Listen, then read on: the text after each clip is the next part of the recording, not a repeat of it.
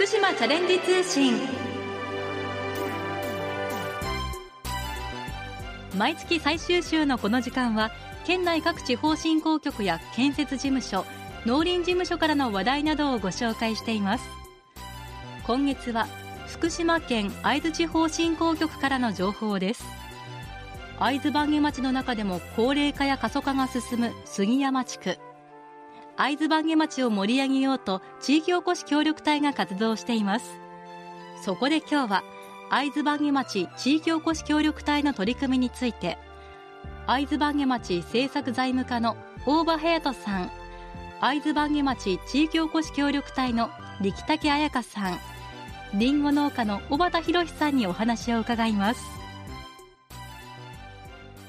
会津坂下町杉山地区のりんご畑にやってきました。緩やかな斜面にりんごの木々がたくさん並んでいます。その枝先にはりんごの白い花が咲き始めている。そんな様子も伺います。この時間は会津坂下町政策財務課の大場隼人さんにお話を伺っていきます。大場さんよろしくお願いいたします。よろしくお願いします。今目の前にはリンゴの木々がたくさん並んでいますね。はい、この杉山地区、リンゴの栽培が盛んな地域なんですか？はい、えー、杉山地区は番下町でも有数のリンゴの産地で、えっ、ー、と、リンゴ栽培が盛んな地域です。その会津番下町の杉山地区を盛り上げていくために、町ではどういった支援をされているんでしょうか？はい、会津番下町では、最も過疎化や高齢化が進む杉山地区において、地域おこし協力隊の、えー、女性の方2名を募集しまして地域を盛り上げるためにさまざまな活動をしてもらうために採用いたしました。えー、会津番下町の地域おこし協力隊の女性の2名の隊員をご紹介いたします。まず1人目が遊佐和樹さん。もう1人目が力竹彩香さんです。本日は代表して力竹彩香さんに登場していただきます。力竹さんよろしくお願いいたします。よろしくお願いします。力竹さんはどんなきっかけでこの協力隊として会津番下町に移り住んだんでしょうか？私は出身が北海道の苫小牧市で、えー、就職したのが宮崎県で、えー、3年間会社員として宮崎県で過ごしておりました。でその中で、え結婚を機に夫婦で自然豊かな土地に移住したいと考えましてまた私も自分のやりたいことに挑戦しようと考えまして、えー、地域の人と関われる仕事ということで会津坂下町の地域おこし協力隊としてこちらに移住してきました。えそしてこの福島の会津坂下に移住されて今地域おこし協力隊員としてどんな活動を具体的にされているんでしょうか？現在は会津坂下町の中でも高齢化と過疎化が進んでいる杉山地区を拠点に、古民家を利用したカフェなどの交流施設作りに取り組んでいます。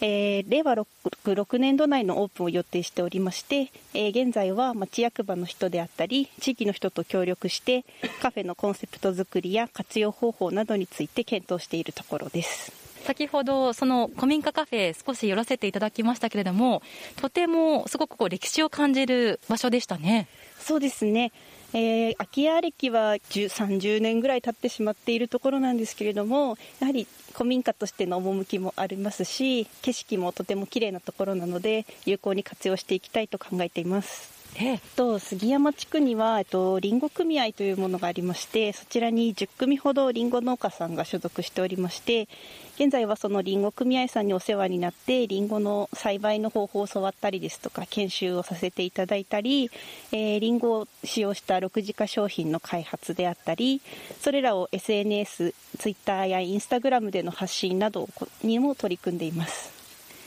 実際に始められて、1年ほど経ったんでしょうか？そうですね。ちょうど1年経ちました。実際に形になったものっていうのはあるんですか？まだ販売はできていないんですけれどもりんご蜜というものを、えー、ゆささんと2人で開発いたしましてそれを今年か来年中に販売することを目標に、はい、活動しております。いろんな活動を進められていらっしゃるんですね。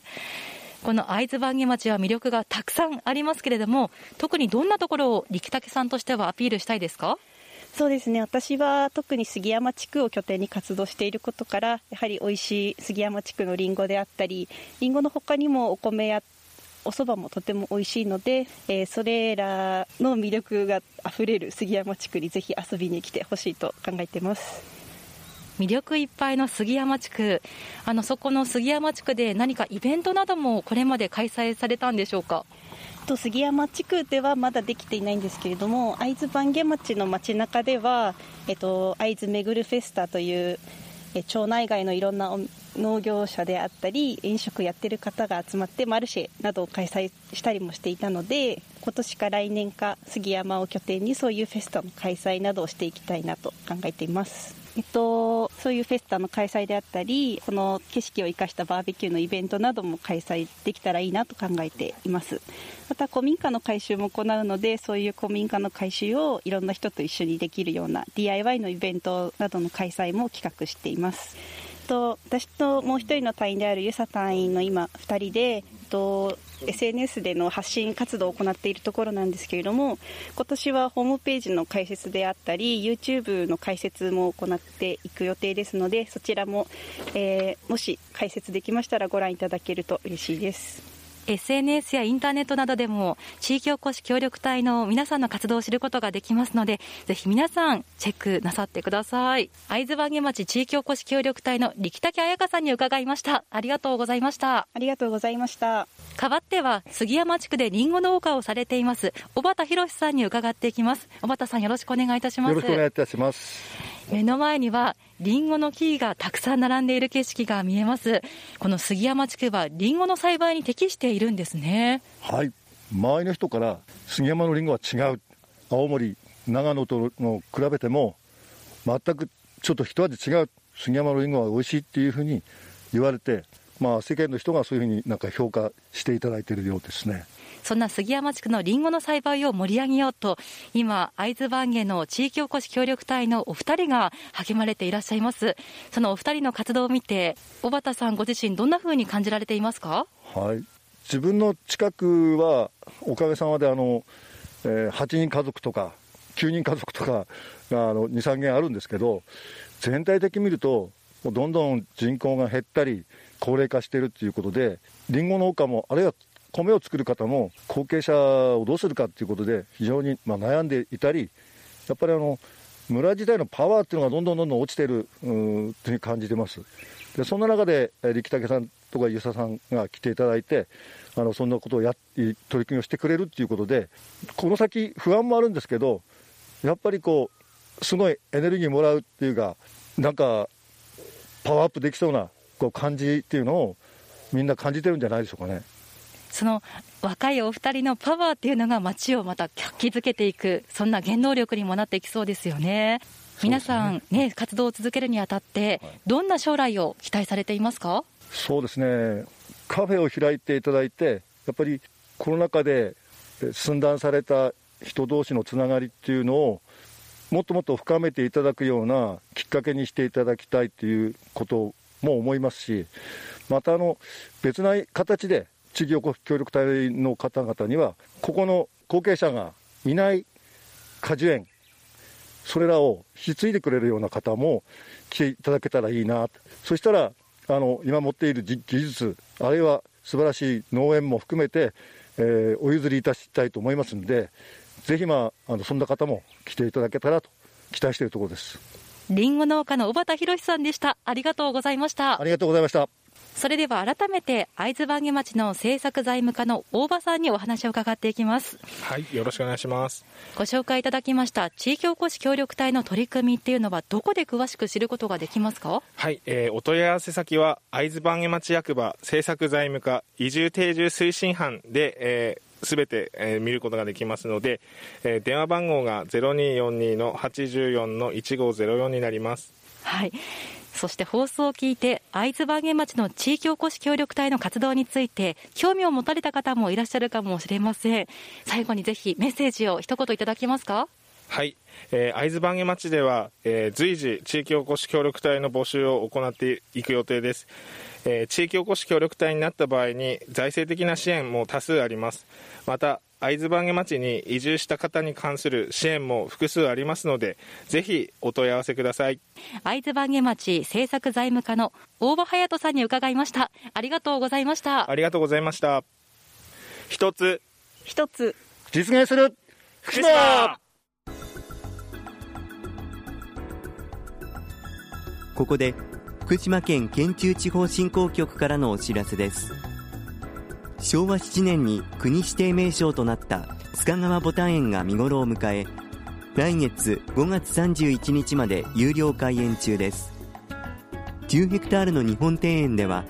290種7000株の大輪のボタンが優雅に咲き誇ります。ゴールデンウィーク期間中は様々なイベントを開催します。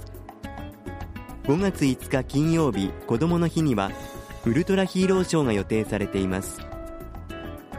須賀川ボタン園の入園料は高校生以上の大人500円小中学生の子ども200円。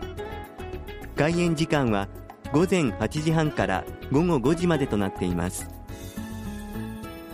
アクセスは東北自動車道須賀川インターチェンジから車でおよそ15分。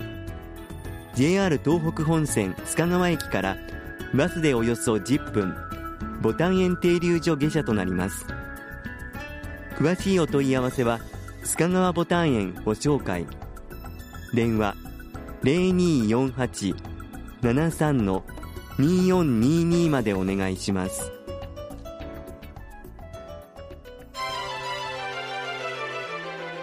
今日は会津坂下町地域おこし協力隊の取り組みについて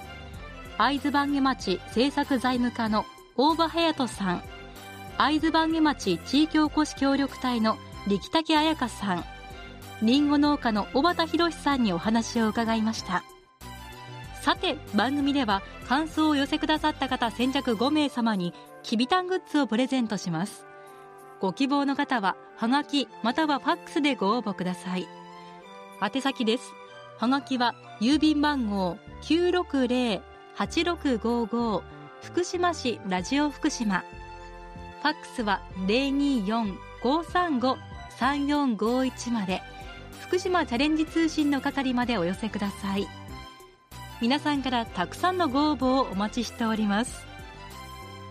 次にきびたん公式ツイッターのお知らせです。きびたんの公式ツイッターでは県内外を飛び回っているきびたんが身の回りの出来事などを毎日のように写真と一緒にツイートしています。ご覧になる場合は県の公式ホームページきびたんの部屋からどうぞ。その他きびたんの部屋にはきびたん動画や公式グッズなどきびたんに関するホットな情報が満載です。またきびたんをパンフレットに使いたい商品のパッケージに使いたいなどきびたんのデザイン普及にご協力いただける場合は県庁広報課024-521-7015 024-521-7015までお問い合わせください。皆さんのご連絡お待ちしています。最後に福島県公式フェイスブック。一つ一つ実現する福島のお知らせです。フェイスブック。一つ一つ実現する福島では食や観光にスポットを当てて福島県の良いところを写真とともに発信しています。たくさんのいいねをもらえるように観光地の話題や県産品のご紹介イベントのご案内などさまざまな情報を発信していきますのでぜひ県公式 Facebook 一つ一つ実現する福島をチェックしてみてください福島チャレンジ通信この番組は福島県がお送りしました。